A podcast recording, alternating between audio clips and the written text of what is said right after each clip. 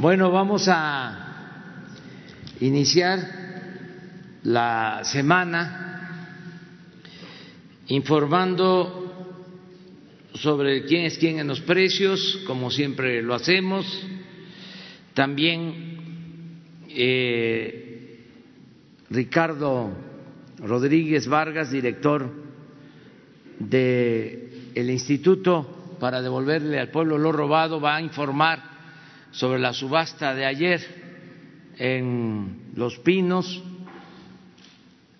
Vamos a informar sobre el avance de las obras, lo que siempre hacemos los lunes, cómo vamos en la construcción del aeropuerto de Santa Lucía y eh, cómo vamos en la construcción de la refinería y también eh, al final voy a expresar mi punto de vista, mi opinión sobre la manifestación de las mujeres ayer, del movimiento del Día Internacional de la Mujer. Al final vamos a hablar sobre ese tema y luego abrimos para preguntas y respuestas. Entonces, empezamos con Ricardo. Bueno, los dos. Buenos días, ahora estamos los dos tocayos. Eh, buenos días a todas y a todos ustedes. Gracias, señor presidente. ¿Quiénes quieren los precios de los combustibles? En la gasolina regular, el precio más alto con el margen más alto lo encontramos en estación de servicio Ersal, en Hermosillo, Sonora, 21 pesos con 40 centavos por litro, con un margen de 3 pesos 82 centavos, un margen bastante amplio. Estaciones de servicio en Tuxtla Gutiérrez, Chiapas tiene el precio más bajo a 18.24 por litro con un margen de 34 centavos, mientras que la gasolina premium en Bexal, Atizapan de Zaragoza, aquí en la ciudad, en el Estado de México, a 22 pesos con 94 centavos por litro y un margen de 4 pesos 59 centavos, es el más alto para premium en el país con el margen más alto, mientras que Servicio Boca en Veracruz, Veracruz, con un precio al público de 17 pesos 44 centavos, y con un margen de 65 centavos son el más bajo para premium. En el diésel, gasolinera del Valle en Zamora, en Zamora, Michoacán, con un precio de 22 pesos 36 centavos por litro y un margen de 3 pesos 79 centavos es el más caro y el más barato servicios de combustibles Lázaro Cárdenas, en Lázaro Cárdenas, Michoacán, un precio al público de 19 pesos por litro con un margen de 96 centavos. Si lo vemos por marca, las más baratas es Golf, Lagas y Orsan y las más caras Chevron, Arco y Redco. Eso es por marcas, igual que la semana pasada. Ahí no hubo variación. En acciones de verificación, realizamos 169 visitas y verificaciones, atendiendo a 230 llamadas o reportes recibidos a través de la app de litro por litro. Fueron ocho bombas inmovilizadas que no daban litros de litro bajo en esta semana qué bueno que se están portando bien los gasolineros y tuvimos un caso donde no se permitió la colocación de sellos además de haber descubierto allí anomalías y tendremos que regresar con fuerza pública. Esta es una gasolinera que se llama Almacenes Distribuidores de la Frontera en Ciudad Juárez, Chihuahua, en Boulevard Gómez Morín, 9470, para que tomen nota eh, todos los que viven en esta ciudad, en la frontera. Lo que nos llamó la atención de este caso es que tanto el abogado que llevó el asunto y que nos impidió poner los sellos, como todos los empleados de la gasolinera, nos decían que si no sabíamos quién era la dueña de esa gasolinera. Este, y nos informaron que era Alejandra de la Vega, efectivamente lo es, quien es la secretaria de Innovación y Desarrollo Económico del Gobierno del Estado de Chihuahua, y es el primer caso de prepotencia de quien no saben quién soy yo que se nos presenta en, lo que lleva esta administración. Lamentable, pero volveremos a la colocación de los sellos con el apoyo de la Guardia Nacional y ojalá esta funcionaria pública ponga el ejemplo de obedecer y cumplir con la ley. En el app tenemos la gasolina más barata, 17 pesos 45 centavos en Centro Tabasco, mientras que la más cara, 21.92 en Talpa de Allende, Jalisco. Esto es sin tomar en cuenta el margen, solo el precio al público.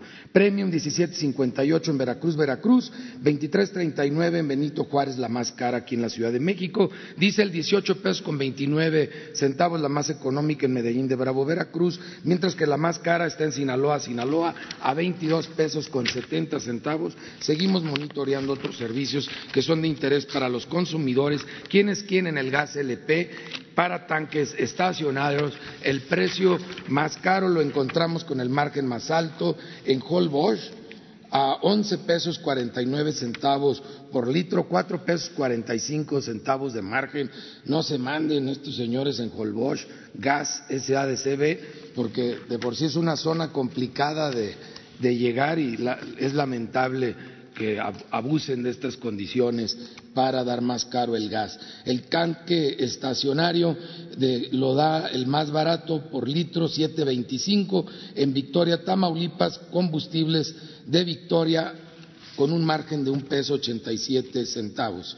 Para cilindros de gas, en Holbox otra vez, abusando de esta situación, eh, está Holbox Gas SADCB, en Chetumal, Quintana Roo, 21.28 en la capital del estado, con un precio al público de por kilo y 7.54 el margen por kilo. Mientras que en Gasmenhook, en Pátzcuaro, Michoacán, tenemos el más barato para cilindros de gas a 14 pesos 4 centavos por kilo, con un margen de 2.95 por kilo. Verificaciones de gas LP realizamos en esta semana 44 verificaciones, resultaron ocho con infracción, afortunadamente todos se dejaron verificar, una de 196 básculas inmovilizadas, bastante bajo, cuatro vehículos inmovilizados de 17, 24%, alto en esta semana para vehículos inmovilizados, autotanques 3 de 48 y encontramos un 2% de cilindros que ponían en riesgo a los consumidores. Y esta semana toca, como una vez al mes, la presentación de quienes quieren el envío del dinero de los Estados Unidos, las remesas de nuestras paisanas y paisanos. Para envíos en efectivo, eh, el precio eh, más alto de, comisión y el tipo de cambio más bajo, que son las dos variables que tomamos en cuenta sobre un envío de 300 dólares, descubrimos con ello que conviene más enviar dinero en efectivo de los Estados Unidos por medio de RIA Money Transfer que tiene una comisión de cinco dólares en promedio, con un tipo de cambio promedio en el último mes de 19 pesos 57 centavos. Por lo tanto, la señora recibe acá en México cinco mil quince centavos.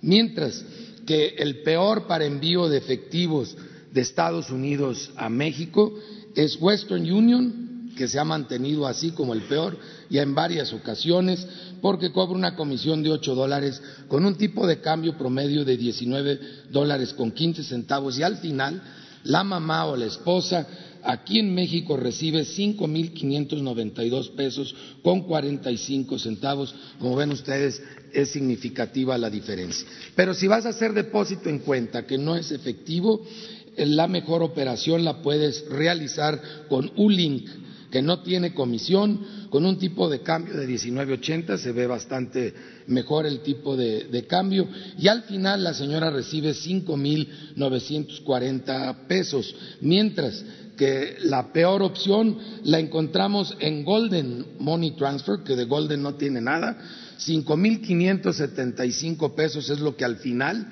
eh, reciben ellos sí cobran una golden comisión de cuatro dólares con noventa y nueve centavos, un tipo de cambio de dieciocho noventa, muy bajo, y por eso ese resultado.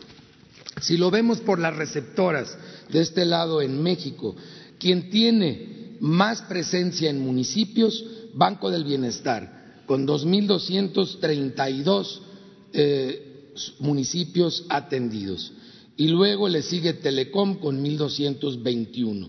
El mejor horario lo tiene OXO que abre de las 6 de la mañana a las 10 de la noche y además Oxxo es el que tiene más sucursales en todo el país, 19.146 sucursales en 1.040 municipios. Y por último, si nosotros nos fijamos en otras de las, de las variables, tenemos que el seguro contra robo solamente lo ofrece Electra, Walmart y Caja Popular Mexicana. Todos hacen la verificación del receptor y solamente eh, Inbursa solicita forzosamente que tengan una cuenta con ellos. Los demás no lo solicitan y nos falta todavía que Farmacias Guadalajara e Inbursa nos reporten cuántos municipios son los que cubren ellos con su servicio. Es cuanto. Muchas gracias. Muchas gracias, señor presidente. Eh, buenos días a todas y a todos. Eh, vamos a dar a conocer los resultados de la primera subasta 2020 con sentido social. Y bueno, como habíamos comentado, arrancamos el año con el objetivo de consolidar este tipo de instrumentos eh, de política social que el señor presidente nos ha instruido de comprar un bien para hacer el bien. Eh, el día de ayer eh, comenzamos a cumplir con este propósito de llevar los resultados del instituto al siguiente nivel. Podemos decir de forma muy grata que el resultado de la subasta fue un éxito. ¿Por qué fue un éxito? Porque logramos la mayor participación en la historia de las subastas que hemos realizado en Los Pinos. ayer registramos la mejor asistencia a la subasta. Eh, la gente no dejó de, bajar las paletas, estuvo constantemente con paletas arriba, vendimos alrededor de, de 70% de los bienes y fue un gran entusiasmo, una gran solidaridad de las personas que incluso eh, todavía antes de las 11 estuvieron registrando o haciendo filas en el Centro Cultural Los Pinos para poder participar. Eh, por favor, si fueran tan amables. ahí viene el desglose de lo que ayer vendimos y al sobreprecio que vendimos. En bienes inmuebles vendimos dos, una casa en Cancún, que ahorita les muestro las fotos, en alrededor de 15 millones 400 mil pesos, otra casa de 4 millones en Tlajomulco, Jalisco. Eh, en los vehículos de lujo presentamos un sobreprecio del 150%. Ahí también ahorita les muestro las fotos y los precios a los cuales vendimos, sobre todo los Mercedes y los BMW. En joyas, usualmente eh, en la anterior subasta se nos dificultó un poco. En esta ocasión no, la, gente tuvo una mayor, eh, eh, fue bien recibido, las joyas eh, sobre todo de menor valor las compraron y en general fue un sobreprecio de 27%. Eh, algo para nosotros que nos llamó la atención, vendimos algunas aeronaves tipo chatarra. ¿Qué quiero decir chatarra? Que se, ya desmanteladas, eh, que estaban nuestros almacenes y pues tuvimos un sobreprecio de más del 2.500%. Eh, estas aeronaves chatarras pues pueden servir para, para escuelas de aviación, para partes, en fin, nos llevó la gran sorpresa que fueron bien recibidos. ¿Cuál fue el monto que se recaudó en la subasta?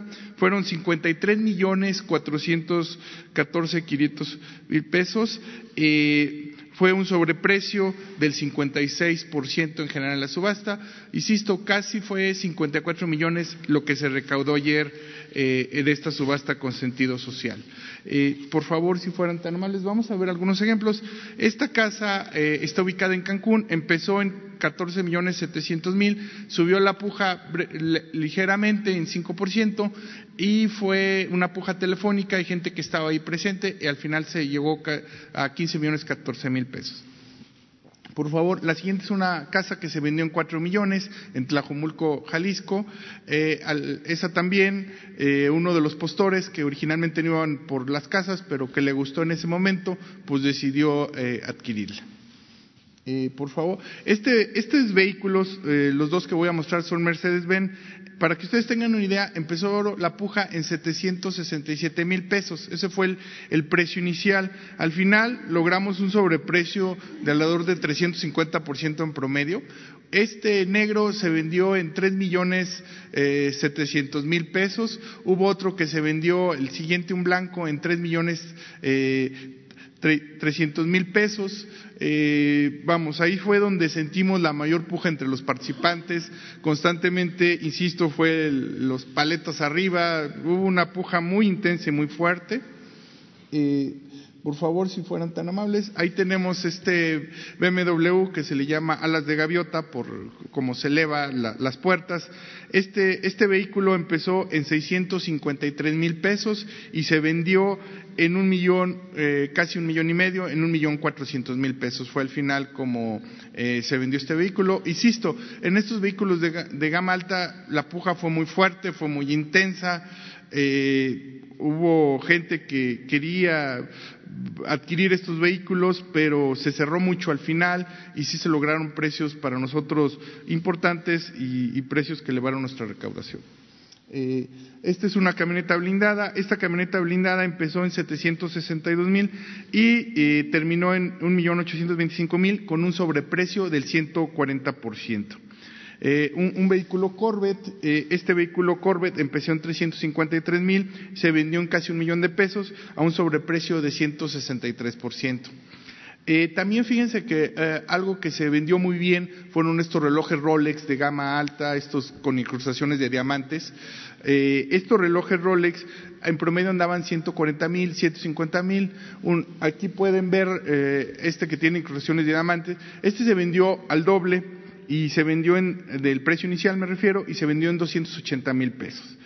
Y así vendimos también la mayoría de la, joyería, que ahora sí tuvo un buen recibimiento, se pudo vender eh, bien, fluyó bien la, joyería. Eh, al final tenemos, por favor, eh, una aeronave, esta es parte también de la joyería tenemos esta aeronave, que es lo que les comentaba, una aeronave tipo chatarra, porque bueno, pues ya está desmantelada, está en nuestros almacenes.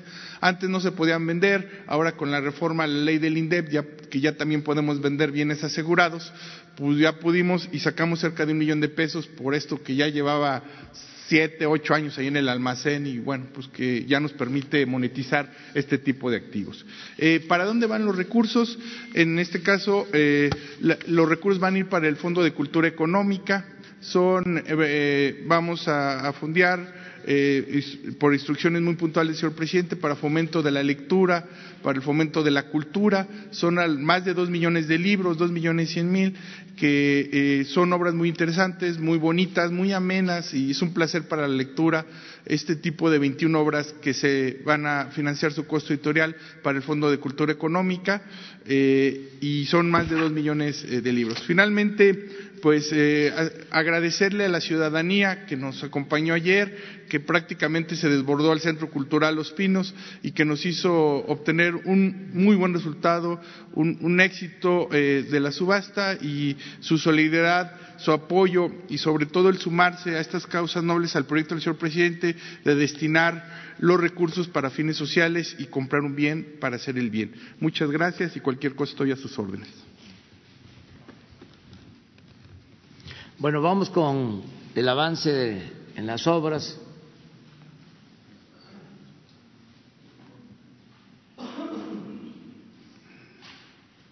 La Secretaría de la Defensa Nacional informa los avances en la construcción del Aeropuerto Internacional Felipe Ángeles al 9 de marzo de 2020.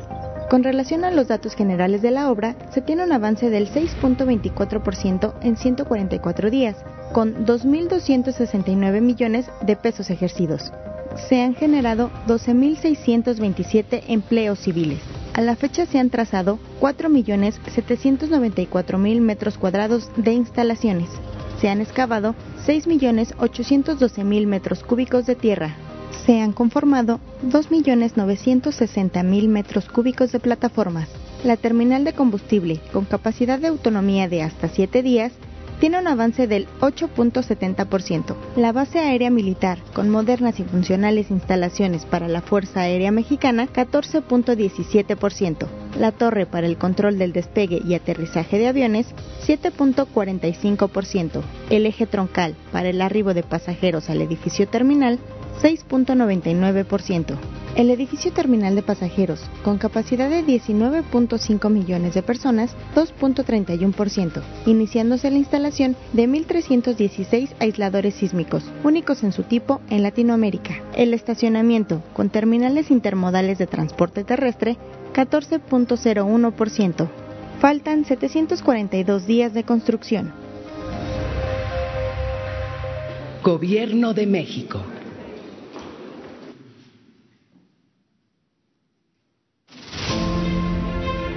Hoy es sábado 7 de marzo y por la fecha es importante señalar que vemos muchas mujeres que estamos trabajando en esta magna obra. Hay licenciadas, doctoras, ingenieras, obreras que estamos contribuyendo también al país. Va el reporte de dos bocas. Refinería dos bocas. Sí se puede.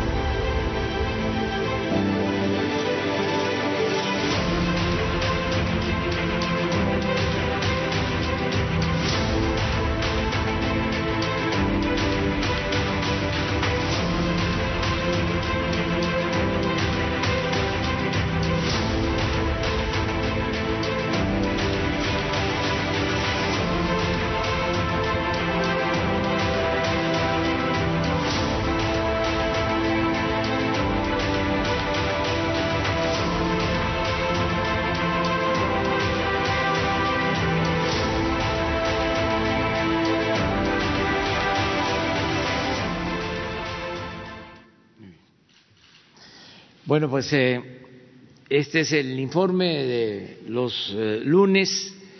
Eh, también es importante que se conozca nuestra postura en todo el país por las manifestaciones de mujeres del día de ayer.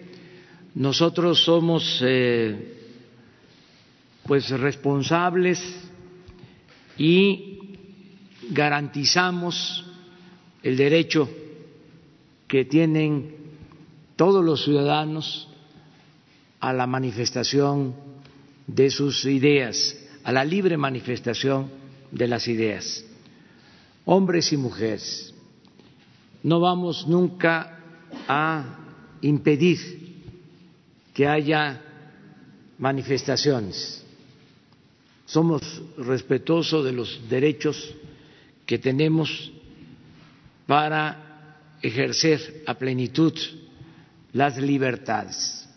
Ayer eh, hubieron marchas en casi todos los estados del país, en general sin problema, solo tuvimos algunos actos de provocación y de violencia en la manifestación de la Ciudad de México, pero eh, muy aislados y no de la inmensa mayoría de las participantes.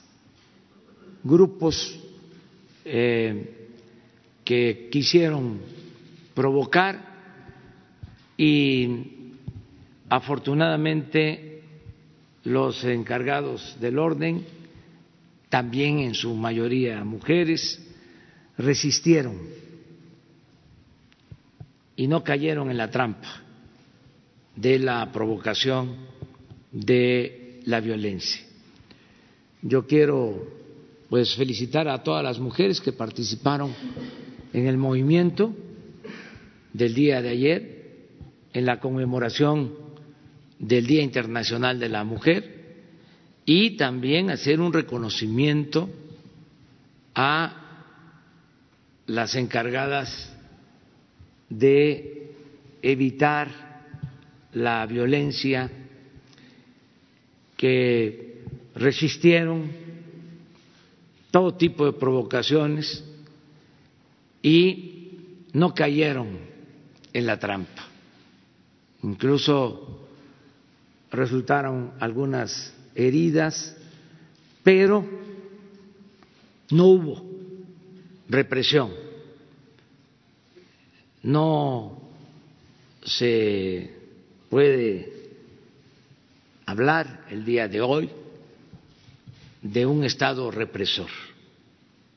Nunca el Estado eh, en esta nueva etapa va a reprimir al pueblo.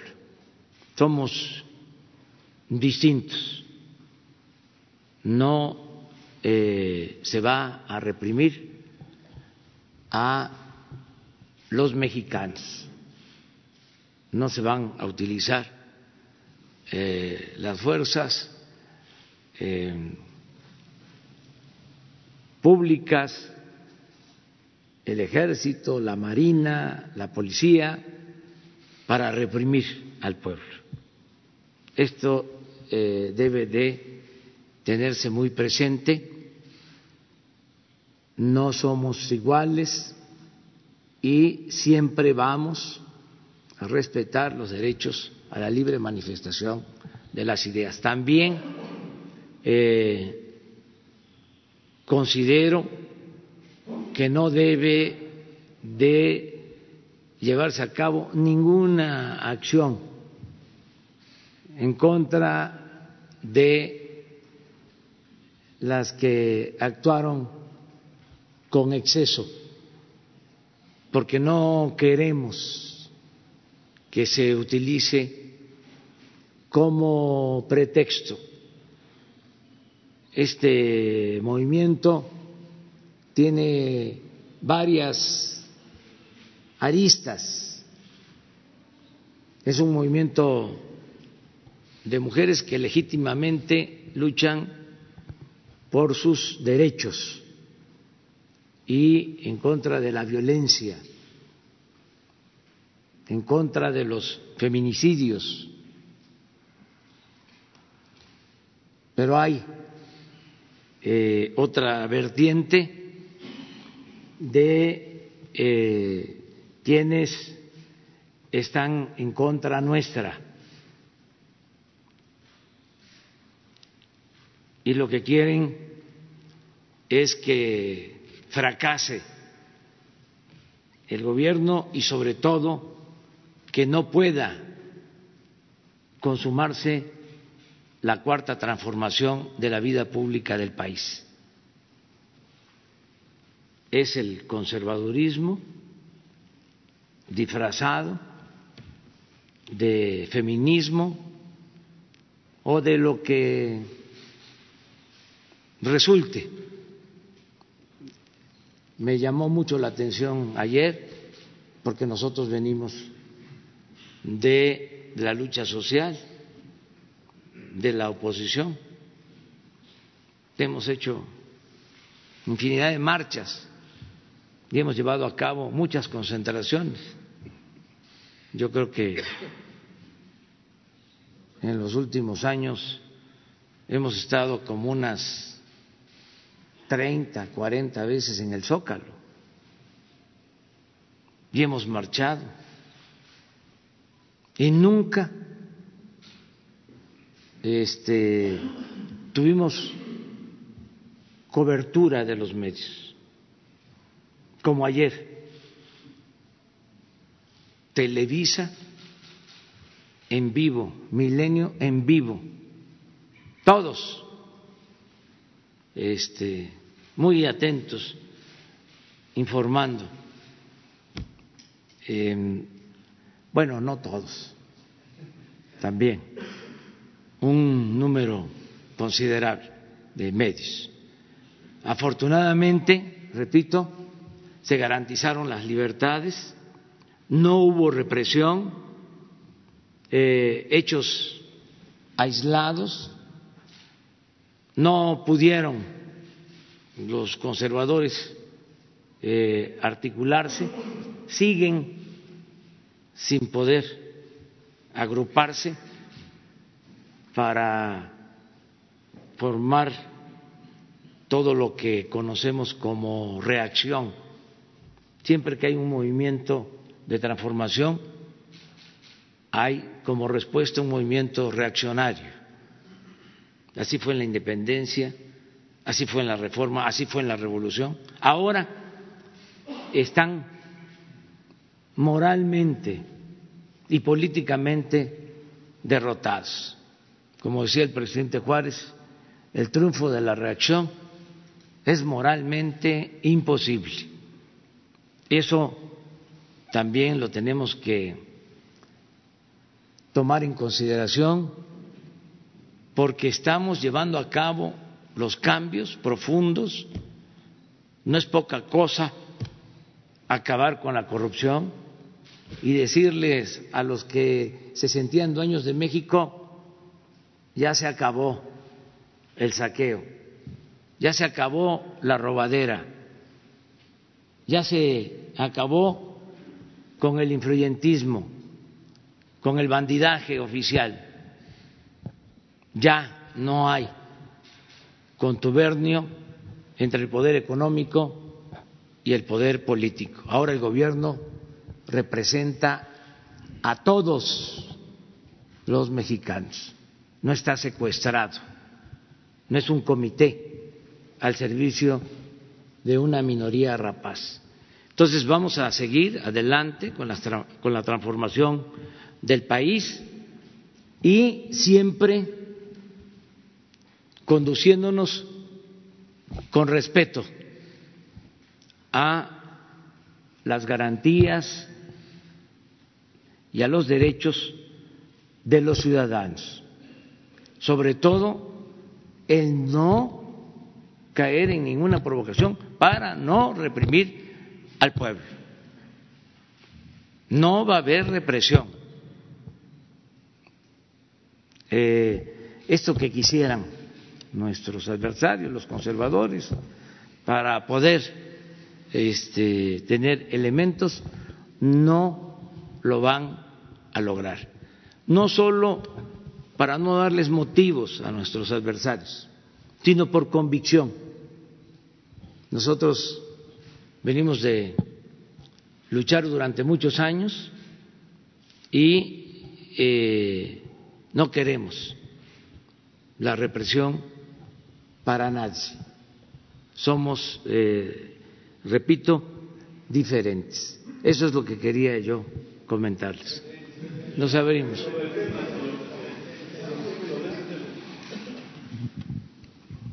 Creo que sobre el tema va a ser todo. Muy buenos días, presidente Rafael Herrera, corresponsales sin censura. Buenos días. Hace unos días, gracias a la investigación del reportero independiente Julio Cerroa, reportamos en Sin Censura que al menos 27 propiedades en el estado de Florida están vinculadas a Genaro García Luna.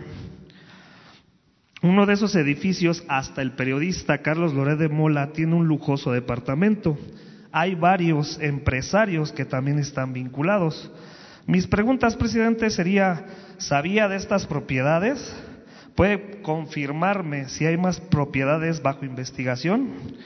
¿Qué va a pasar con estas propiedades que alcanzan un monto de casi mil millones de pesos? ¿Se buscará regresarle al pueblo de México este dinero? Gracias. No tengo información sobre lo que estás dando a conocer eso corresponde a la Fiscalía eh, General de la República y ellos pueden informarse, informarte informar sobre esta situación. No tengo este, elementos yo para este caso.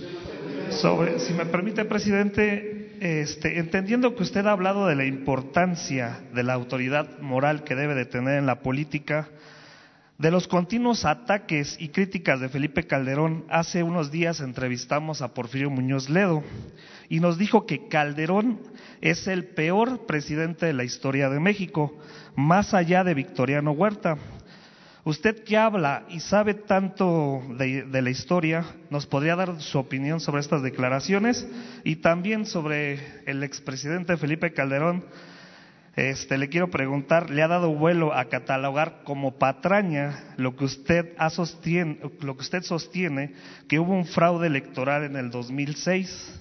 Hace unos días usted me dijo a mí que no quiere provocar a los, a los conservadores, pero es importante hablarle al pueblo con la verdad.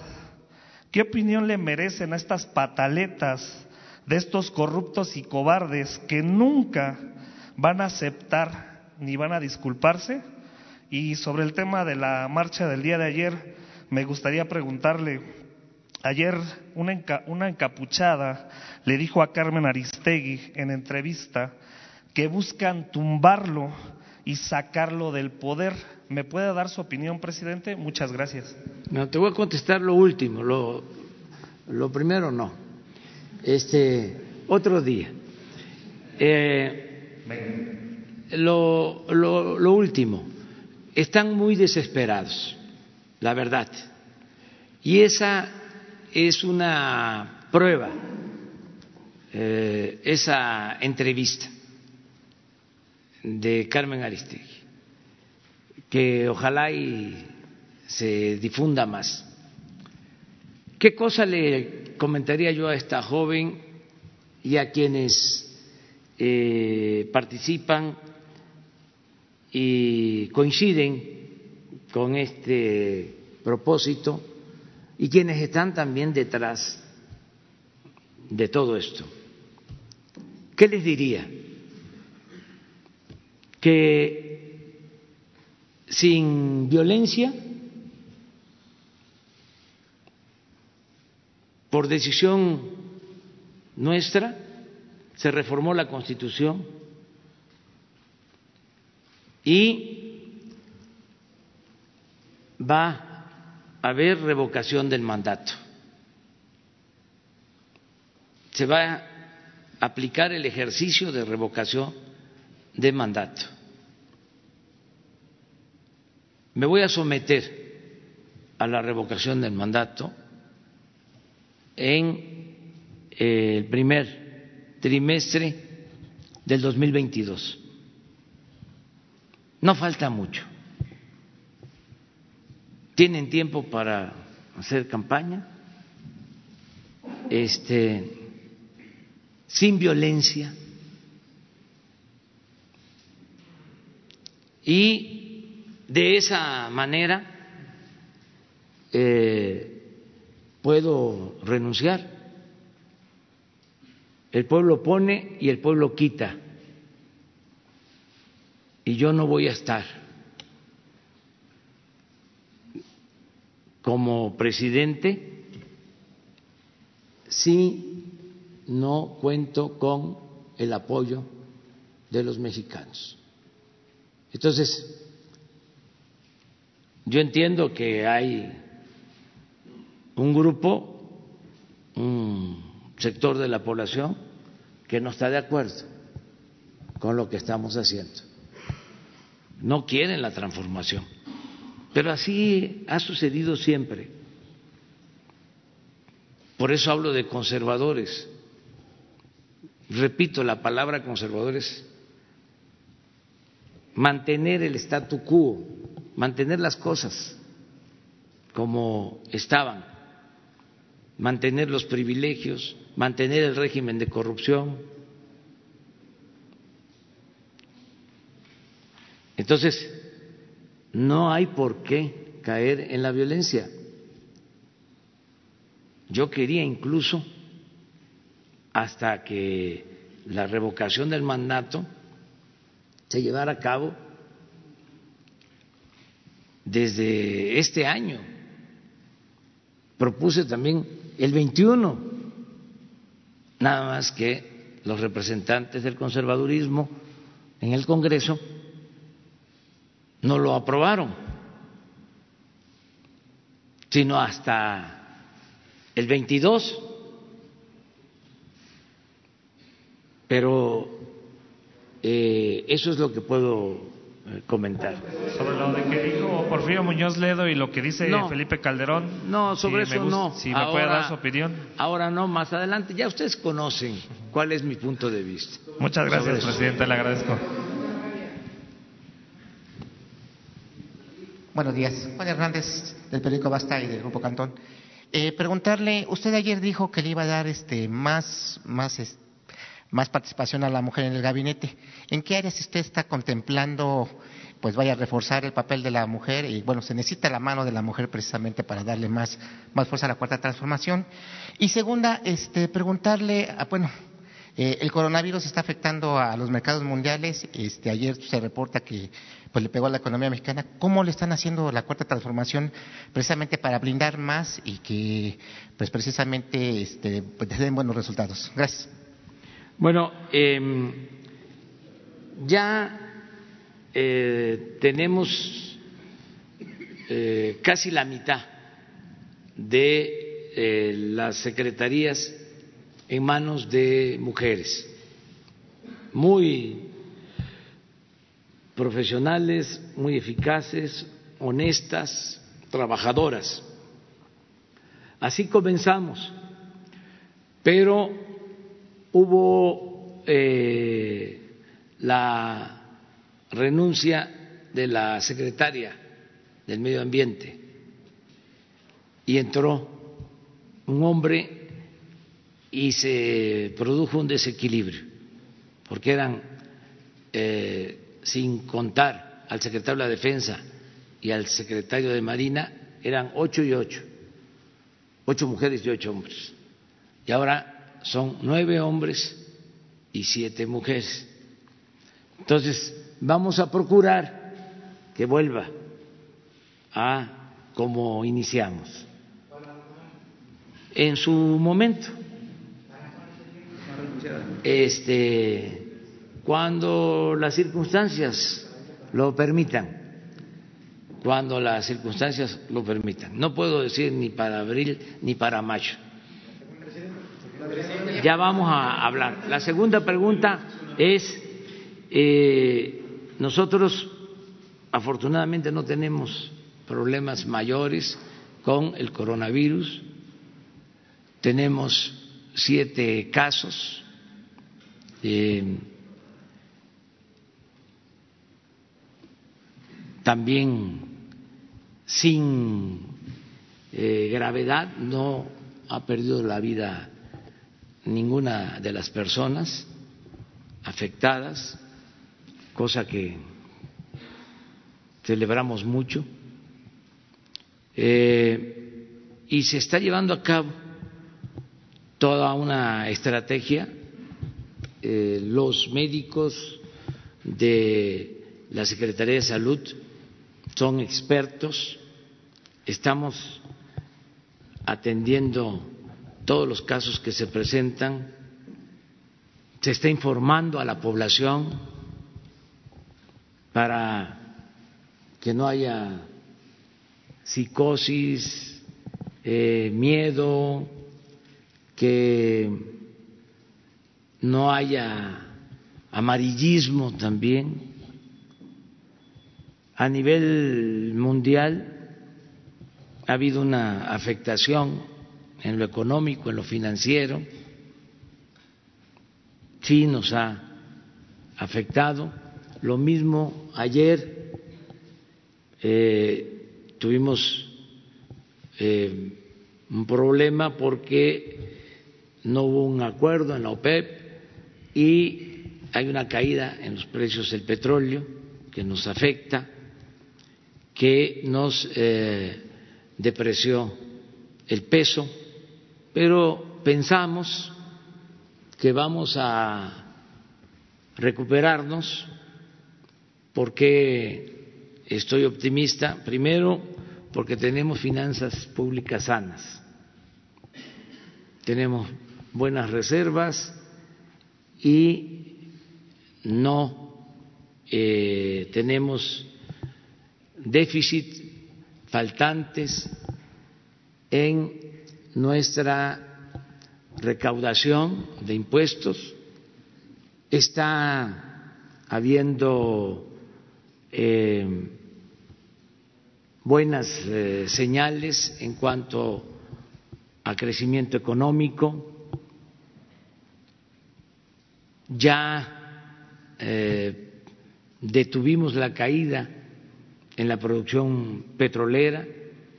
Si esto no lo hubiésemos logrado, nos hubiese pegado mucho.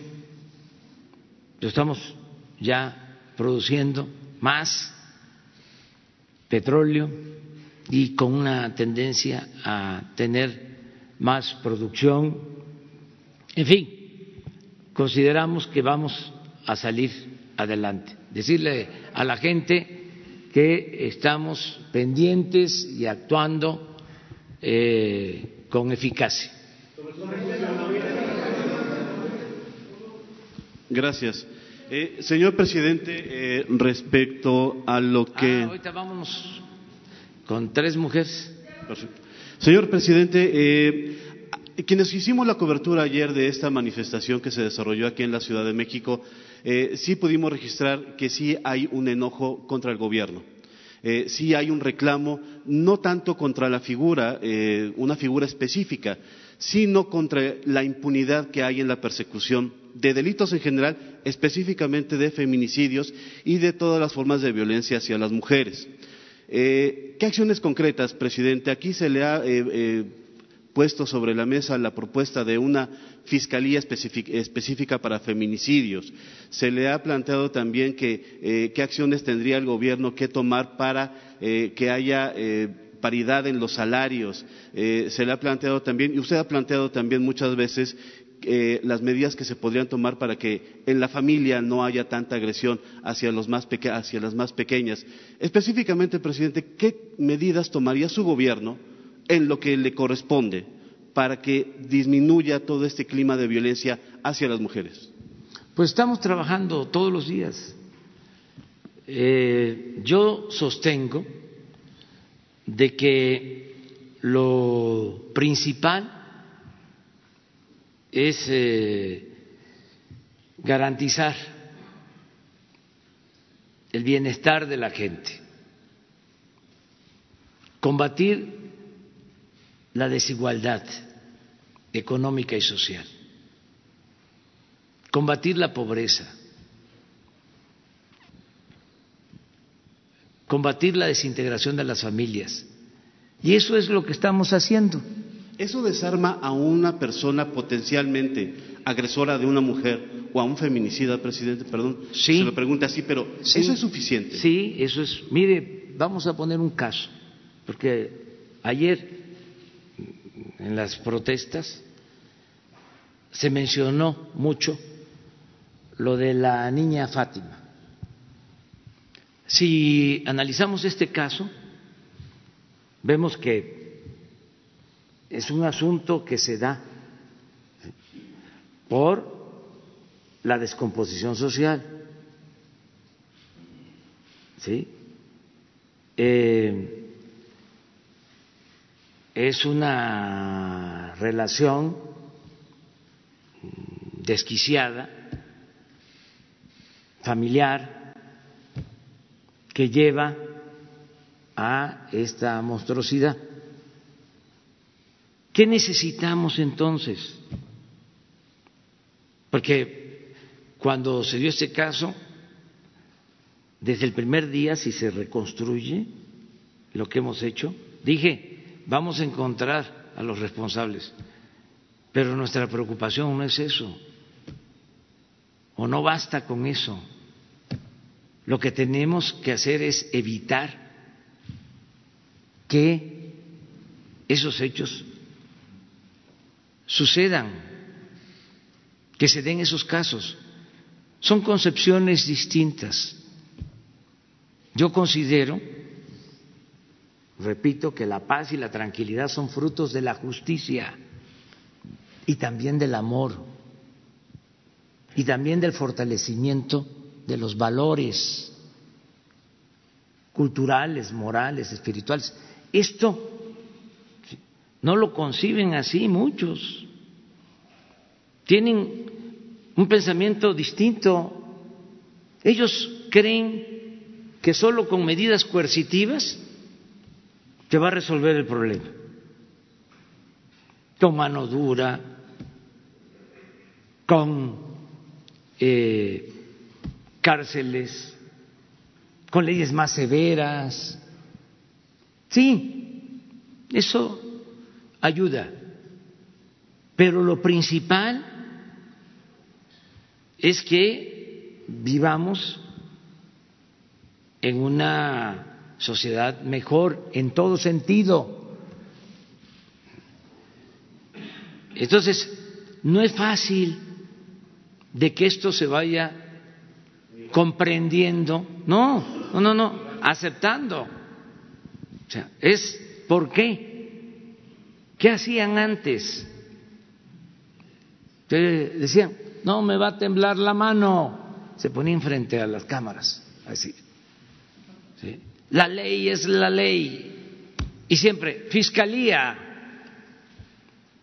¿Para qué queremos fiscalía si todos los días estamos trabajando para garantizar la paz y la tranquilidad? Eh, bueno, eso es cuando hay eh, un sentimiento o una preocupación sincera, eh, pero muchas veces por el oportunismo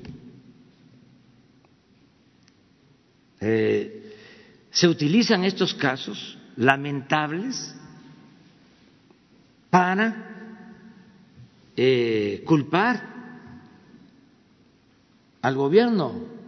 No tengo duda eso también de eso, de echarnos la culpa de todo por los intereses que se sienten afectados.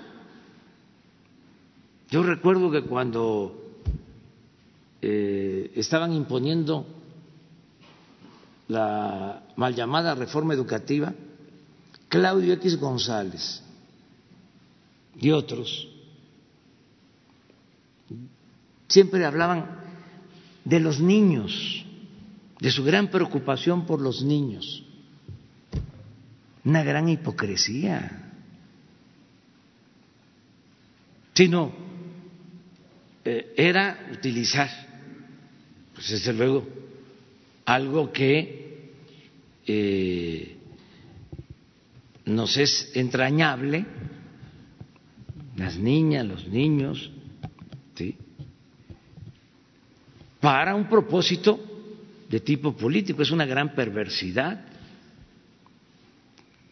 Ahora el Señor está diciendo que lo que hay que hacer es también enfrentar al gobierno para que eh, haya eh, un ¿cómo le puso? En un, un giro de 360 grados, un golpe timón. O sea, eh, yo recuerdo que su papá, cuando hicieron el fraude en el 2006, que se pusieron de acuerdo para que no llegáramos, cuando nos robaron la presidencia, tu papá llegó a hablar de que eh, les había pasado eh, o, que habían estado eh, muy cerca de perder. Y que evitaron recurrir a lo de 1973 en Chile. Así como se los estoy diciendo. Entonces, si es un conservadurismo eh, muy eh, perverso, pero afortunadamente muy acotado, que no han podido emprender el vuelo. Nosotros vamos a seguir respetando a quienes eh, luchan por causas justas. La mayoría de las mujeres que participaron ayer estaban expresando un sentimiento sincero, merecen todo nuestro respeto, pero habían otras que buscaban la provocación y eso, tirar al gobierno, que para qué este, eh, se preocupan tanto y para qué eh, llevan a cabo acciones violentas si hay un procedimiento democrático que es la revocación del mandato. Es cosa nada más de esperar y entonces se resuelve el asunto. Señor, eh, segundo tema que quería plantearle, si me lo quiere contestar ahorita o después de que se termine el tema de la marcha de ayer, eh, ¿qué reporte le dieron en la reunión de seguridad hoy del el autobomba que estalló ayer en Celaya? Eh, ¿Hubo eh, ya alguna pista de quién fue quien dejó este vehículo con los explosivos? Y este, más información. Es un explosivo, vamos a decir, eh, artesanal. Ya han sucedido casos parecidos en Guanajuato. Afortunadamente no hubo heridos fue más que nada un acto propagandístico.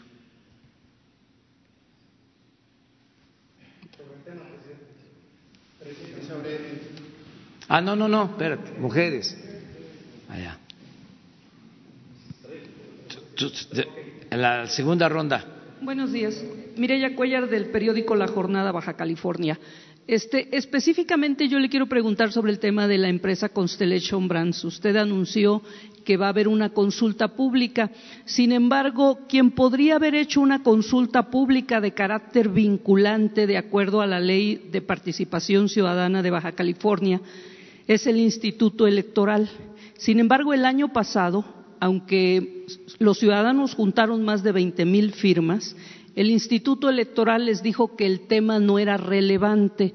Yo le quisiera preguntar, ¿quién va a realizar esta consulta para que tenga un carácter legal? Esa sería mi primera pregunta. Y la segunda es, desde el año pasado se conocen pues los distintos estudios que se hicieron, los hizo el CONACYT, sobre el tema del consumo del agua.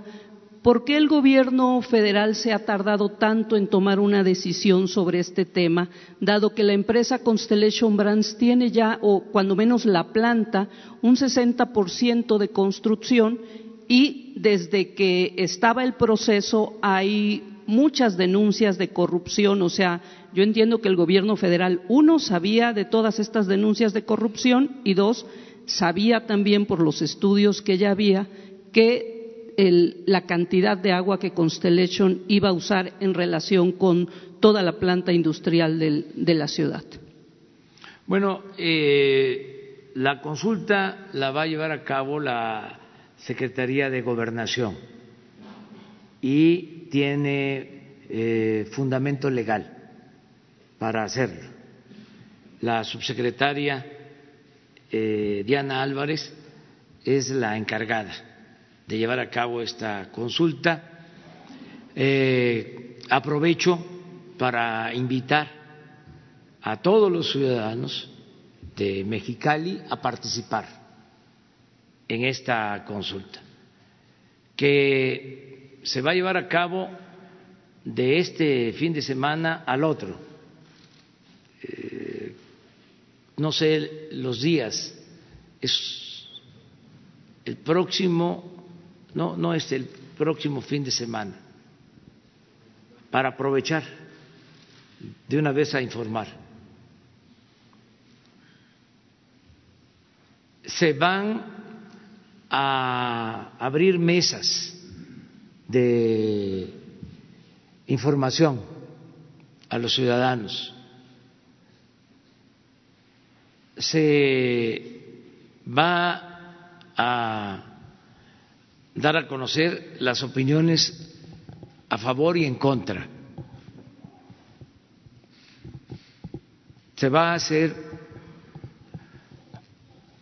toda la relatoría de cómo se dieron los permisos para eh, la construcción de esta planta, en qué tiempo, cuándo se dieron estos permisos. Desde luego no fuimos nosotros.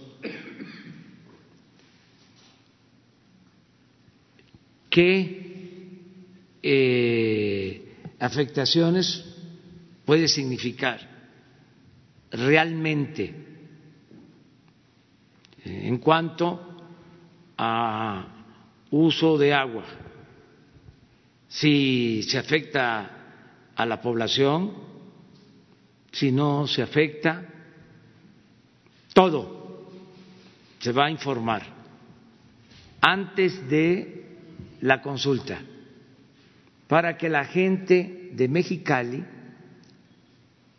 de manera libre, informada, decida si acepta o no la planta.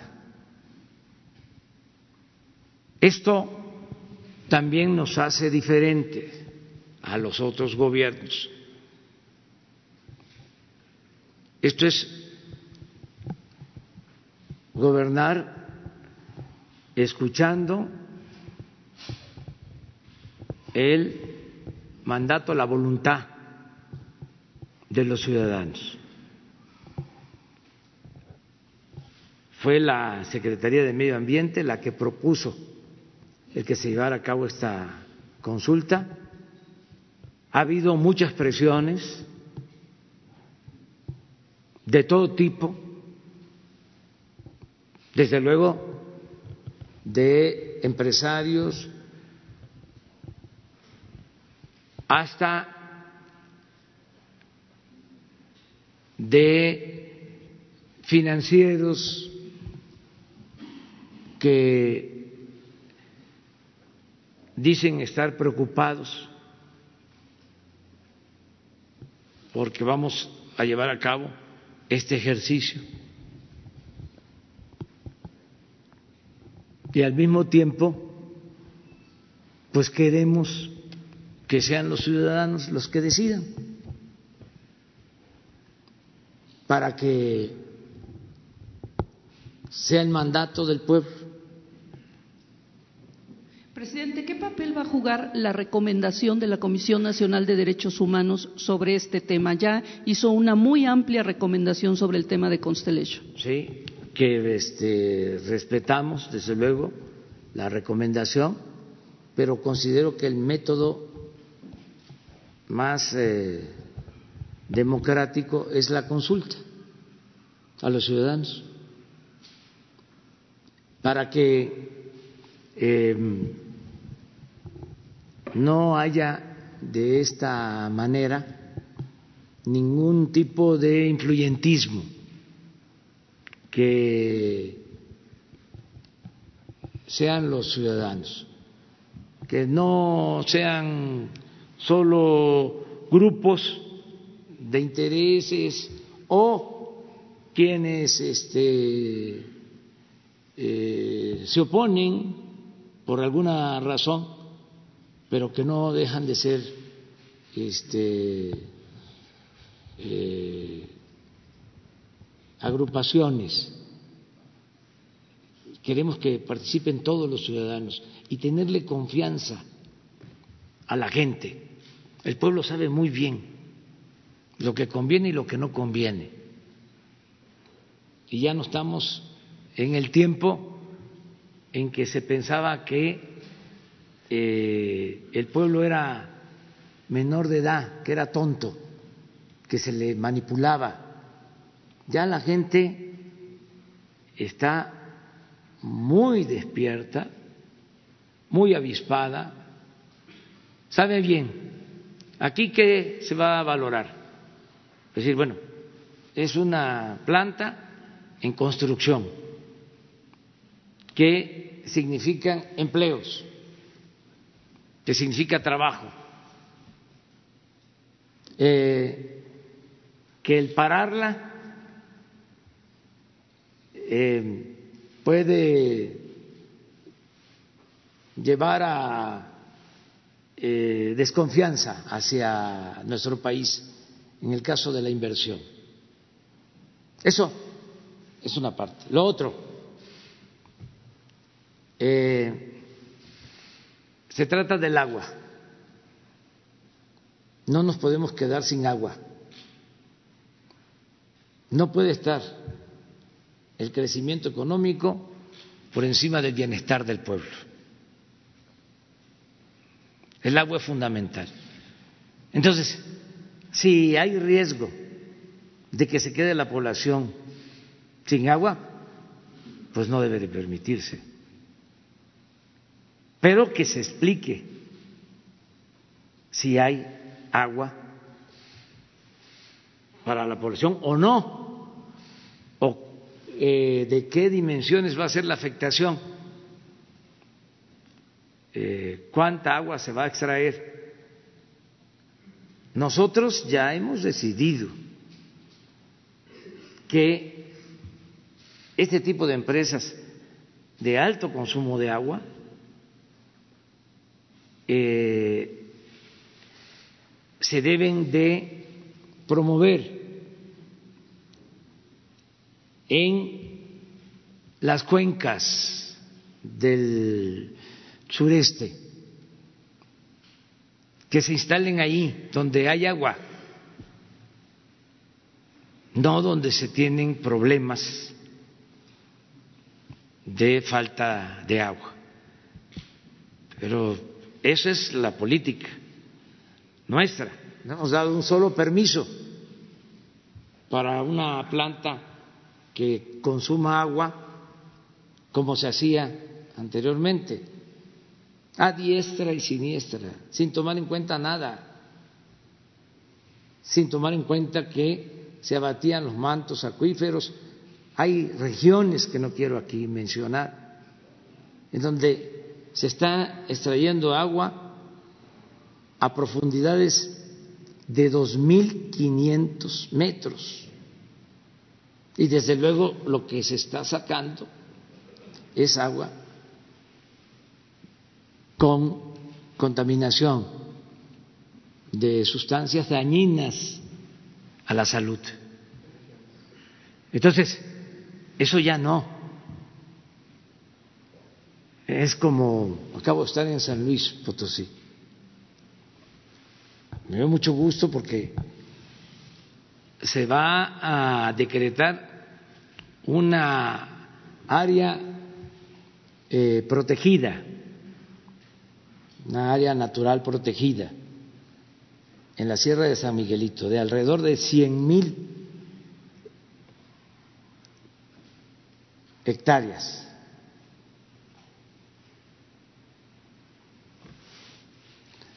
al mismo tiempo que en los gobiernos neoliberales, ahí, muy cerca, se devastó el cerro que es el símbolo de San Luis Potosí, el que está en el escudo de San Luis Potosí, por eh, una mina bueno, fue tan dramático que hasta perdió la vida el presidente municipal.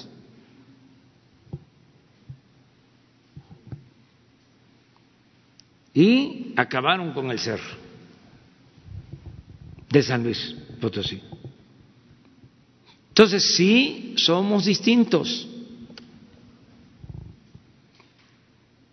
Sí hay diferencia. Otra compañera. Ah, otra compañera. Buenos días, señor presidente. Fernanda Mendoza para el canal Glucosa Atómica y el blog Politécnico Noterrajes. Antes de mi pregunta, le voy a explicar rápidamente el contexto. En los últimos días se llevaron a cabo tendederos de denuncia en diferentes instituciones públicas para denunciar, obviamente, situaciones de violencia, acoso sexual, hostigamiento, entre otras. En el Politécnico y seguramente otras universidades, la respuesta de las autoridades fue muy ríspida. Algunas interrumpieron la actividad y el viernes pasado incluso se dio la indicación de suspender actividades en varias unidades para no continuar con la manifestación. Si así reaccionan ante denuncias anónimas, es claro que no se cuenta con el apoyo de las autoridades y por lo tanto no hay confianza de su comunidad para realizar una denuncia formal. Mi pregunta es, ¿qué acciones tomará su gobierno, lo mismo para la Secretaría de Gobernación o la SEP, para atender estas situaciones de acoso que se están presentando en todas las escuelas? Gracias. En todos los casos que hay denuncia, este, se está dando un seguimiento. La Secretaría de Gobernación, el Instituto de las Mujeres, están actuando. No eh, hay eh, impunidad, no se protege a nadie. Y eso lo vamos a seguir haciendo. Esa también es otra diferencia. Ya eh, esta materia de la protección de la seguridad pública ya no está en manos de gente como García Luna.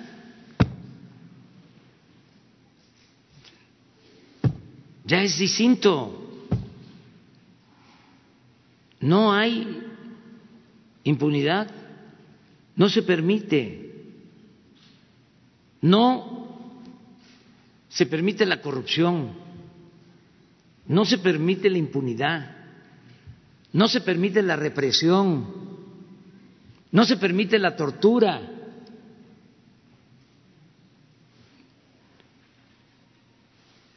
No se censura a los medios de comunicación. Al contrario, ahora se usa la libertad de prensa a plenitud, no se negocia con la libertad de prensa como era antes. Ni modo que les voy a decir a los dueños de los periódicos, a los eh, dueños de las estaciones de radio, de los canales de televisión, oye, bájale, bájale, ni siquiera este, em, para comentarles, voy a revisar tu situación, tu convenio de publicidad, no, eso menos. Ni siquiera voy a ir a decirles, vamos a desayunar, vamos a comer. No, cada quien tiene que actuar con responsabilidad y ayudar a la transformación. Ya no pueden ser las cosas como antes. No puede haber subvención como había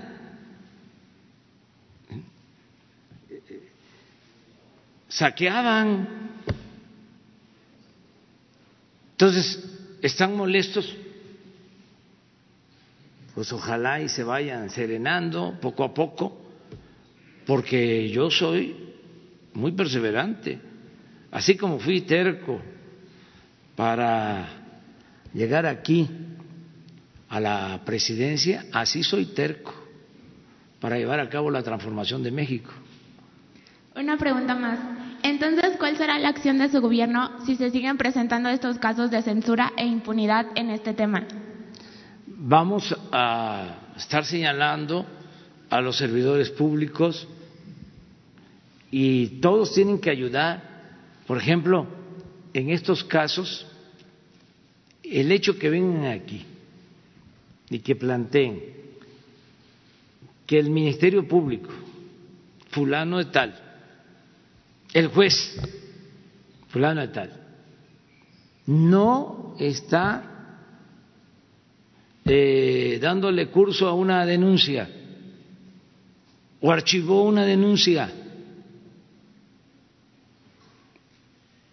¿Cómo vamos a estar este, nosotros solapando a corruptos, a gente ineficiente? No. Y que la autoridad correspondiente investigue, pero es una buena presión el que denunciemos. Eso ayuda mucho. Entonces, así vamos a responder. Otra compañera.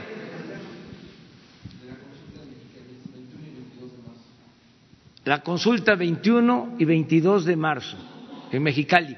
Se van a poner mesas.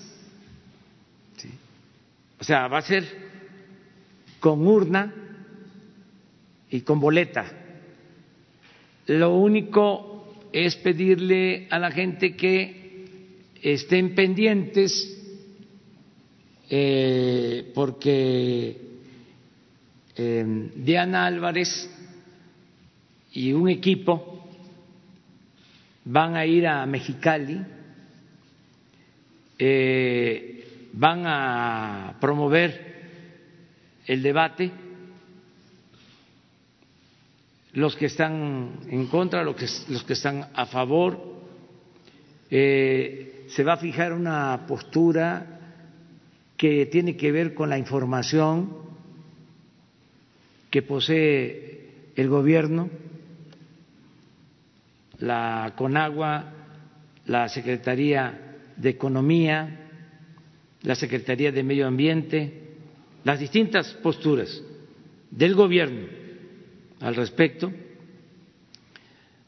Y ya cuando se tenga la información, yo creo que en diez días va a haber bastante información y aprovecho para pedirle a los medios de comunicación de Mexicali que nos ayuden para que todos, todos, todos estén informados.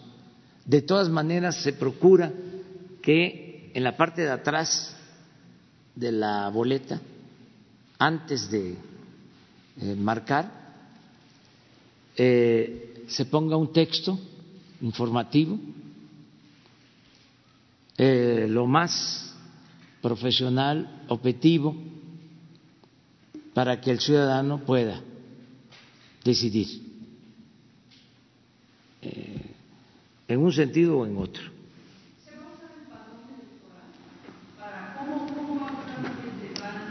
No, va a ser con credencial de lector, básicamente, y ahí se van apuntando, así se han hecho es una identificación. Sí, que vive en el municipio, que esté en el municipio. Bueno, todo eso lo van a explicar. O sea, todas las eh, reglas para participar. Y decirle a la gente que salga a participar. La democracia no es nada más eh, votar cada tres años, cada seis años por presidentes municipales, por gobernadores, por presidente de la República por diputados federales, senadores. La democracia tiene que ser también participativa, no solo representativa. Hay que estar consultando a los ciudadanos. Sí es vinculante porque gobernación tiene facultades para este propósito. No se le llama eh, exactamente consulta tiene otro nombre. Ejercicio participativo. Pero es una consulta. Como la del tren Maya y como la del aeropuerto. Sí. Muy bien. No, pero va la compañera. Eh, presidente, buenos días. En la mañana hablamos con la secretaria de Gobernación, Olga Sánchez Cordero, antes de empezar la reunión del Gabinete de Seguridad. Ella dice que el Estado está en deuda porque se requieren acciones más rápidas y eficaces para frenar la violencia y los feminicidios. En este caso, preguntarle, presidente, si ya se tiene una estrategia contra el huachicol, contra las adicciones y en la seguridad, ¿lanzará una estrategia nacional contra la violencia de género y sobre todo contra eh, los feminicidios? ¿Se lanzará esta eh, estrategia y se le pondrá algún plazo? Una segunda pregunta, gracias. Sí, estamos trabajando todos los días de manera eh, especial para casos de feminicidios. Todos los días estamos trabajando. Pero una estrategia específica, presidente. Esa es la estrategia, o sea, eh, que. ¿Tiene algún nombre, presidente? Bueno, eh, el combate a feminicidios hay objetivos, hay planteamientos, presupuestos. Sí, se tiene, sí se tiene. Y la Secretaría de Gobernación y la, el Instituto de Mujeres, de Atención a las Mujeres, eh, tienen esa encomienda en especial. Pero todos los días, todos los días, nosotros estamos eh, revisando los casos que se presentan donde eh, puede eh, resultar eh, un hecho de feminicidio, porque no todas las mujeres que pierden la vida, desgraciadamente, son asesinadas con las características de lo que es el feminicidio, que son crímenes de odio, que tienen que ver con violación, hay eh, otro tipo de eh, homicidios no vinculatorios a lo que es el feminicidio. Eh, y todos los días lo vemos presidente, una segunda pregunta sobre la pregunta que le hace también mi compañera sobre el acoso. Preguntarle si no tiene las cifras a la mano, si en el transcurso del día nos podría decir cuántas denuncias de acoso se han presentado en su gobierno y sobre todo cuántas denuncias y cuáles han llegado ante la Fiscalía o ante la Secretaría de la Función Pública y qué acciones eh, eh, precisas ha llevado su gobierno en esta materia. Gracias. No nos corresponde a nosotros, pero vamos a hacer eh, la solicitud vamos a hacer la solicitud tanto a la Fiscalía de la Ciudad de México como a la Fiscalía General de la República para entregarles la información.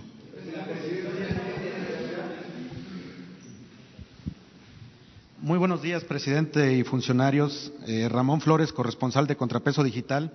El día de ayer, 8 de marzo, fue el Día Internacional de la Mujer pero aquí parece que tenemos memoria selectiva o justicia selectiva, porque mientras exigen justicia, pues se olvidan de la doctora Jessica Sevilla Pedraza, que el 4 de agosto del 2017 desapareció en el municipio de Xonacatlán y varios días después su cuerpo fue localizado en el paraje El Hielo de la carretera Toluca-Naucalpan con huellas de extrema violencia. Presidente, le relato este caso porque se le estaba dando atención y de momento se atascó el tema. Ya no hay avances y la Fiscalía del Estado de México parece ser que no le gusta realizar su trabajo. Le comento esto porque el Estado de México, gobernado por Alfredo del Mazo, y repito, Alfredo del Mazo, pues misteriosamente no lo tocan con el pétalo de una rosa a los medios respecto a los feminicidios. En varias estadísticas, el Estado de México es el segundo estado más peligroso para las mujeres. Por cierto, no quiero omitir que la jefa de la policía, del Estado de México tiene nexos con el exsecretario de Seguridad Pública, Genaro García Luna. Presidente, mi pregunta en concreto es, ¿qué le ha comentado el gobernador del Mazo respecto a la seguridad en su estado para las mujeres? ¿Y cuáles son las estrategias del gobernador para combatir el feminicidio en el Estado de México? Porque parece que no existe gobernador ahí, presidente. Gracias. Bueno, nosotros estamos trabajando en general y cada estado hace también lo propio eh, unos más, otros menos, pero todos trabajan por la seguridad en sus estados. Me consta, no sé eh, sobre este caso en particular, vamos a, a solicitar información para que nos diga el gobierno del Estado de México. Sí, que le y, a- y, y puede haber una respuesta a tu planteamiento. Que le pudieran presentar avances a la mamá de la doctora que se llama la señora Juana Pedraza, porque la verdad es que eh, mientras uno plantea el tema aquí, la atienden, pero misteriosamente después se empieza a pagar el tema y ya no la atienden. Entonces, la verdad es que sí es, deja mucho que desear la La justicia. van a atender. O sea, vamos nosotros a solicitar que se informe sobre eh, cómo va esta investigación y vamos a ayudar con ese propósito. Este, presidente, mi segunda pregunta eh, es un poco cambiando de tema. Hace aproximadamente un mes le solicitamos al secretario de Educación Pública, Esteban Moctezuma, que si puede haber psicólogos o psicólogas en las escuelas públicas para asistir a maestros y maestras, madres y padres de familia y alumnos. Solamente, presidente, preguntar qué le ha comentado el secretario respecto a esta propuesta, porque él nos comentó aquí mismo en la mañanera que iba a presentar un informe en 15 días pero hasta el momento no lo ha presentado, ya pasó más de un mes. Entonces, la verdad es que tenemos que atacar el problema de la violencia desde las bases y precisamente a nosotros nos, nos preocupa un poco el tema respecto a que qué va a pasar con este programa que ya nos había dicho el secretario Esteban Moctezuma que lo Vamos iban a pedirle a. Esteban que nos informe. ¿Podría venir y a que la venga mañana? acá. Sí. Y es algo muy importante porque eh, tiene que haber eh, tratamiento de este eh, tema en las escuelas lo más que se pueda, lo más que podamos. Por ejemplo, en los hospitales del el IMSS Bienestar, en los 80 hospitales, en la mayoría hay psicólogas, hay psicólogos, y están trabajando con los jóvenes sobre eh, temas de adicción, sobre embarazos no planeados, sobre la violencia, eh, temas importantes para adolescentes. Y lo mismo hay que hacer en todas las escuelas, es necesario esto, pero hay que ver qué posibilidades se tienen desde el punto de vista económico. Vamos a ver qué está eh, pensando sobre esto y qué se puede hacer en el caso de educación. Muchas gracias. A ver, él. Bueno, Buenos días, señor presidente. Eh, Juan Carlos Machorro del portal Expoc. No sé si pudiera ahondarnos un poco más sobre la reunión que tuvo con el presidente de BlackRock, Larry Fink. Eh, cabe recordar, bueno, ese fondo de inversiones, eh, por sus eh, inversiones sustentables, tal vez sería un poco complicado que tuviera nexos, en este caso, digamos, nexos comerciales con Pemex por los pasivos comercial, perdón, por los pasivos ambientales de la paraestatal. O sea, ¿cuál es lo que dialogaron y aspectos en los que coincidieron? Y en un instante una segunda pregunta, si me lo permite. Bueno, hablamos de todo el ambiente que hay en el mundo acerca de eh, riesgos, eh, incertidumbre, también ventajas de México con relación a otros países para la inversión, coronavirus, eh, todo lo que tiene que ver con las finanzas acerca de México, pues eh, el que se haya logrado la firma del tratado o el acuerdo del tratado con Estados Unidos, que eso nos ayuda, nos va a apoyar, porque se está viendo a México como un país para la inversión. Sobre sus fondos, ellos están invirtiendo en Pemex y tienen también interés en invertir en el tren Maya, en algún tramo del tren Maya, es decir, en aportar recursos a la empresa que gane la licitación. Y esos fueron los temas, básicamente. Sí, gracias. Eh, la segunda pregunta, si me lo permite, para Ricardo Rodríguez.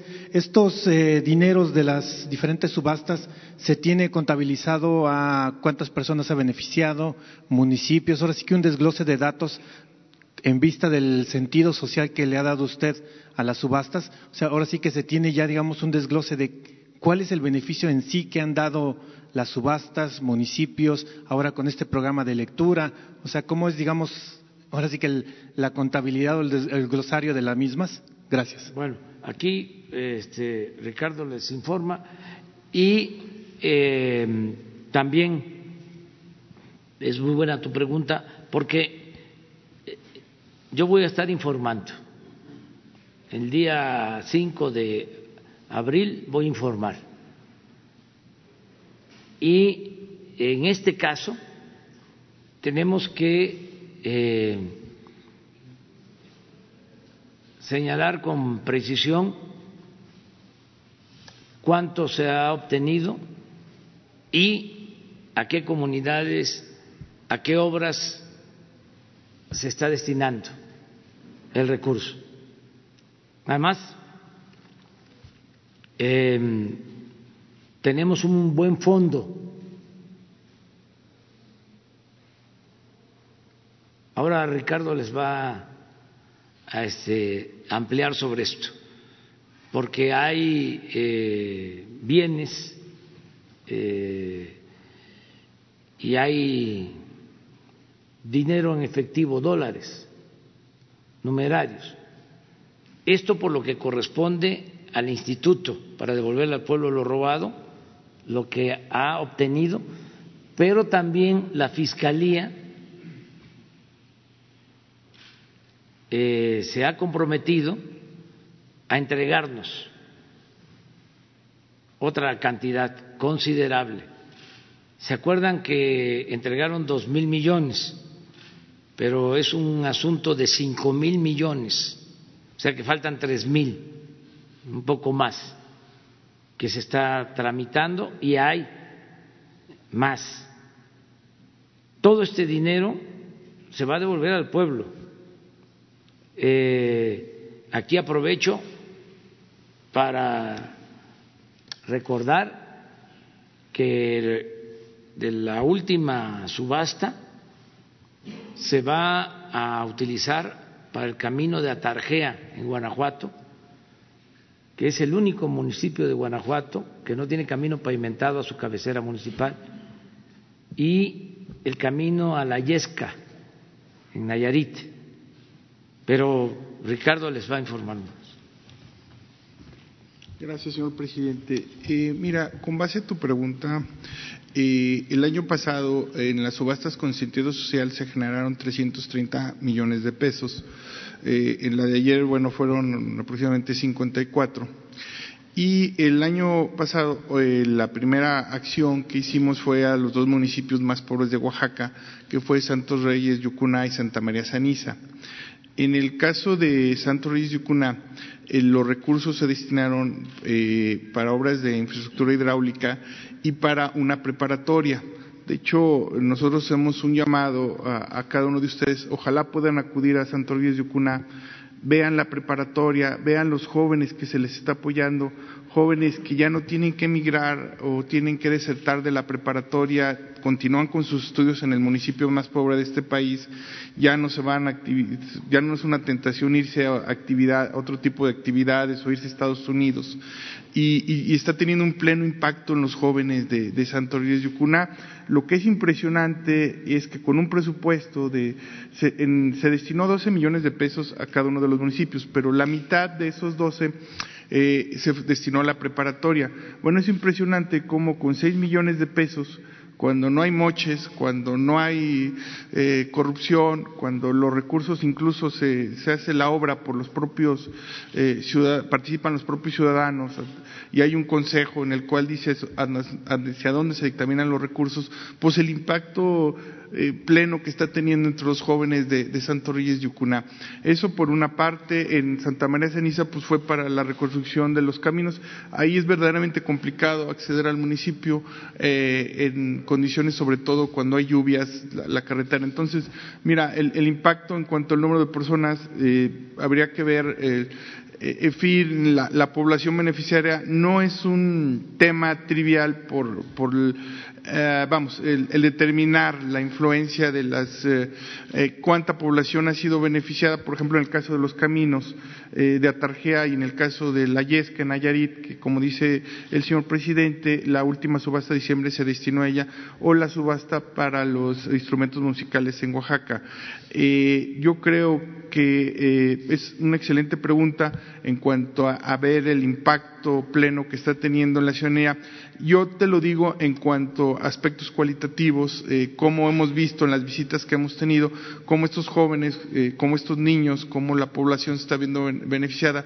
El aspecto cuantitativo sobre eh, el número de población que ha sido beneficiada, ese para nosotros es un poco más complicado, por ejemplo, en el caso de las carreteras, por, eh, no podemos dar un dato eh, superficial, sino hay que hacerlo con un pleno análisis, pero yo sí te puedo decir eh, en la parte cualitativa que sí está teniendo un pleno impacto en, en los jóvenes, en los niños de estas comunidades más marginadas de este país, insisto, nosotros hacemos una atenta invitación a que vayan estos eh, pueblos de, Oaxaca, eh, Santa María San y Santo Ruiz de Ucuna, para que vean cómo los jóvenes y, con un presupuesto eh, pues eh, que está teniendo un impacto mayúsculo en, la vida de, estos, de estos pobladores. Eh, estos, eh, por estos últimos recursos del Fondo de Cultura Económica, pues son más de dos millones de libros, dos millones cien mil libros, que obviamente va a ser una distribución gratuita entre el Fondo de Cultura Económica y la Presidencia de la República y que, bueno, ahí también tendrá un pleno impacto, eh, estamos hablando de más de dos millones en esa distribución, el impacto pues tendrá un efecto, multiplica, un efecto multiplicador, digamos que estos aspectos sociales se caracterizan por tener un efecto multiplicador, un efecto potencial sobre un efecto, una externalidad positiva sobre el resto de la población. Eh, yo más bien me iría al aspecto cualitativo que sí estamos teniendo en las visitas, un pleno impacto en estas comunidades. Muchas gracias. Pero también, eh, además de lo cualitativo, lo cuantitativo. Vamos a informar de cuánto se ha recibido y a quién se le ha destinado el recurso, puntualmente. Porque era lo que no se hacía antes eh, siempre se informaba de joyas decomisadas, de aviones, de residencias, de dólares, y no se sabía dónde eh, iba el dinero. Ahora tenemos que eh, informar puntualmente. Se le pasó a Ricardo, por ejemplo, recordar lo de la casa de el ciudadano chino mexicano que de inmediato se entregó el dinero a los deportistas y sí sabemos a cuántos y cuánto le tocó a cada uno. Todo eso lo vamos a informar.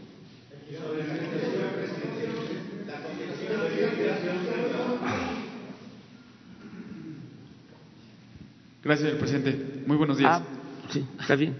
Miguel Arzate, del Sistema Público de Radiodifusión, Canal 14.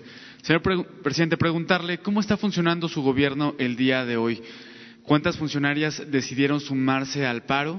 ¿Cómo se está supliendo la ausencia de las mujeres? Sobre todo, eh, preguntarle en el sector salud, ya que la labor de las mujeres como médicas, enfermeras es vital para su funcionamiento. Preguntarle por ese tema, señor presidente. Gracias. No tengo este, todavía el reporte. Eh, nosotros eh, manifestamos que son libres las mujeres que trabajan en el gobierno federal. Eh, queremos que sean libres todas las mujeres. Es nuestra convicción, libertad completa y que decidan de, de acuerdo a su criterio y a su responsabilidad. Entonces, más tarde vamos a saber eh, cuántas eh, no asistieron a, trabajar. Desde luego, no va a haber represalias para nadie. Eh, hay mujeres, bueno, Olga Sánchez Cordero, la secretaria de Gobernación, licenciada doctora ministra, este, está trabajando. Miren, Leti Ramírez, encargada de atención ciudadana, está trabajando porque pues hay que atender a la gente, pero vamos a, informar después, siendo también respetuoso de las que decidan no participar y además, pues eh, sería este bochornoso, ¿no? Dar a conocer quienes no asistieron, eso no, para nada. El gobierno, el gobierno está funcionando. ¿Saben por qué funciona el gobierno? Porque gobierna el pueblo. Me ayudan a empujar el elefante reumático, mañoso. Me ayuda la gente. No se podría este, gobernar sin el apoyo del pueblo. Lo decía Juárez, con el pueblo todo, sin el pueblo nada. Por eso seguimos avanzando y vamos a seguir avanzando. Sí, pero es relativo. No comparto el punto de vista de algunos expertos, para no generalizar. Este, no, miren, si a esas vamos, eh, Italia, España, ¿cuánto tiempo estuvo sin gobierno y hasta funcionaba mejor la economía? Por eso Depende, o sea, si nosotros eh, nos apoyamos en la gente y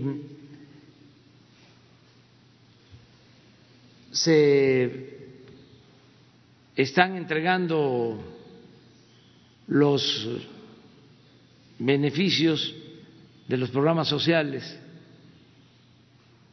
si se,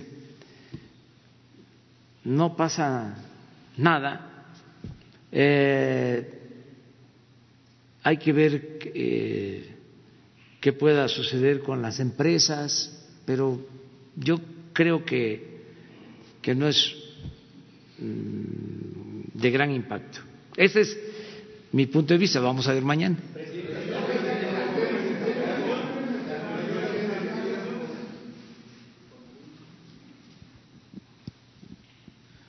Buenos días, Alberto, Alberto Marroquín Espinosa de Frecuencia CAT, JF Informa desde Cancún y es ahora AM desde Querétaro. Este, en el mes de mayo, eh, Ricardo eh, Rodríguez eh, comentó que habían quitado algunas casas o algunos, algunos departamentos de lujo a Rosy Orozco, pero había comentado que había más, más propiedades que tenía Rosy Orozco y también este, su esposo. No sé si tiene alguna información al respecto y te tengo otra pregunta. Muchas gracias. Eh, en, ese entonces eh, se mencionó que tenía una casa, el esposo tenía otra, era una figura que se llama depositaría. La depositaría es eh, eh, la normatividad del anterior SAI, ahora INDEP, es para buscar una administración más amena de estos bienes inmuebles. Sin embargo, eh, a partir del actual INDEP se dio la instrucción muy puntual de administrarlos con toda claridad, con toda transparencia y destinarlos a, a, fines sociales.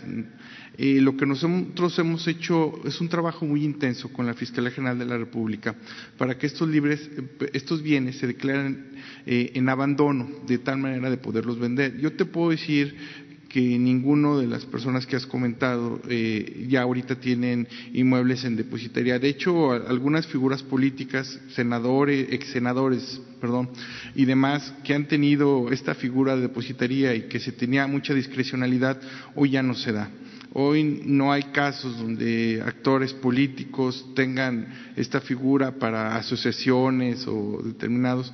Hoy ya no se da. Y lo que estamos vendiendo, eh, como el señor presidente lo comentaba hace un momento, que yo había olvidado, por ejemplo, la casa del chino mexicano que perteneció al chino, al chino mexicano Chen Li eh, era una casa que estaba en administración del SAE desde 2012 nosotros eh, pues no entendemos por qué duró tanto tiempo de administración y no eh, se, vendía. Nosotros eh, nos dio la instrucción puntualmente, inmediatamente se destinó, estoy hablando con un rezago de quizás tres o cuatro semanas para becas deportivas, olímpicos y paralímpicos. Y en todos los casos de estos bienes inmuebles ya los estamos inmediatamente vendiendo para poder, por ejemplo, esta casa de Cancún, que se vendió tenía creo ocho o diez ocho o diez años eh, en la administración del SAI, si la memoria no me falla. ¿Por qué no se, no se habían vendido o por qué faltaba una coordinación con la Fiscalía General de la República, pero sobre todo, aparte de, de una coordinación, la voluntad de hacerlo? Creo que ni, no había ni la voluntad ni la coordinación. En este caso, nosotros hemos tenido una excelente coordinación con la Fiscalía General para declarar los abandonos, porque son casos que datan de hace 15, 10 años, que ni siquiera hay la documentación, se tienen que dar los edictos, se tiene que dar todo un proceso riguroso para poder venderlas o declarar el abandono en su caso. Esto no se había dado, insisto, y en el caso de, no, no, esto es en el caso de bienes inmuebles. El caso de bienes muebles, igual nuestros almacenes con 10, 7 años, con bienes que están ahí oxidándose, dañándose, pero que le cuesta no al instituto, le cuesta a los contribuyentes de este país en el fondo. Eso es, y lo que ahora con la reforma que se da y con la directriz del señor presidente es vender estos bienes ya que se vayan a cuestiones sociales, que tengan impacto en la ciudadanía. Y, yo lo que te puedo decir es que ahorita ni, ni Rosy Orozco, ni su esposo, ni ningún actor político relevante tiene casas en depositería por parte del instituto para devolver al pueblo robado. No hay discrecionalidad, no hay nada de eso. Lo que estamos trabajando es, mm, les adelanto, eh, vienen casas muy buenas, por ejemplo, en el Pedregal, que igual que no entendemos cómo una casa en el Pedregal puede ser dada en depositaría para una institución, para una fundación de actores políticos relevantes de, ese momento, y ya no, eso ya no sucede y ya estamos a punto también de sacar esas casas, eh, nada más nos falta ligeros detalles, también tenemos más en Cancún, también les adelanto eso, y, todo esto que, tenemos pues va a salir y va a salir para las instrucciones muy puntuales que nos da el señor presidente para apoyar esto a fines sociales. La otra pregunta. es, eh, en una de las eh, presentaciones de la Sedena sobre el aeropuerto internacional apareció un logotipo del IMT, que es de la SCT, Instituto Mexicano del Transporte. Me llamó mucho la atención, así como usted ha hablado del, Instituto Mexicano del Petróleo, que son gente investigadora que muy buena. Eh, el IMT se encuentra en la ciudad de Querétaro. Entonces me di la tarea de verificarlo qué, hace el Instituto Mexicano del Transporte y como participan en, el, proyecto del aeropuerto, me gustaría saber qué, cuál es la participación del IMT en el aeropuerto, porque es una, institución de, pues de calidad, ¿no? Así como hay, digo, ahorita lo veía en el tema de las, carreteras que tienen mala, calidad de carreteras, este, puentes, nunca he visto la participación del IMT en este tipo de, obras. Me gustaría saber si hay alguna podríamos, eh, podríamos invitar al, IMT a que nos explique cuál es su participación dentro del aeropuerto internacional. Bueno, eh, yo creo que va a haber oportunidad que venga el general Vallejo a explicarles sobre el aeropuerto y contestaría esta pregunta. Este, es importante que eh, él informe sobre no solo el avance, sino eh, cuánto se ha ejercido, eh, cómo vamos a conectar el aeropuerto con la ciudad, las vías para llegar al aeropuerto, porque hay esa inquietud, esa pregunta, cómo se puede llegar al nuevo aeropuerto Felipe Ángeles. Entonces, él explicaría todo eso, lo vamos a invitar a que venga y que conteste tu pregunta. Okay. Ya nada más para agradecerle, el, el lunes pasado le, yo le cuestioné sobre la parte de, de, tandas y dio la explicación con la secretaria el jueves. Yo vengo normalmente el lunes y martes aquí a las mañaneras. Muy bien. Gracias. Pero ya. A ver, ¿qué les parece si lo dejamos hasta ahí? Porque este, ya mañana, mañana este, continuamos. Este, de todas maneras, eh, a las siete de la noche que todo el informe sobre el coronavirus. Siete es el informe que tengo, sí, sin este, problemas, vamos a decir, graves. Eh, ese es el informe que nos dieron. ¿Lo, lo tienen? Pero eso ya a las siete de la noche les informan, les dan detalles. Mande. Tengo una reunión con el sector energético. Me voy a reunir con Alfonso Romo, con el secretario de Hacienda. Va a estar este, el director de Pemex, la secretaria de Energía, el director de la Comisión Federal de Electricidad. Sí son siete, ¿verdad? Sí.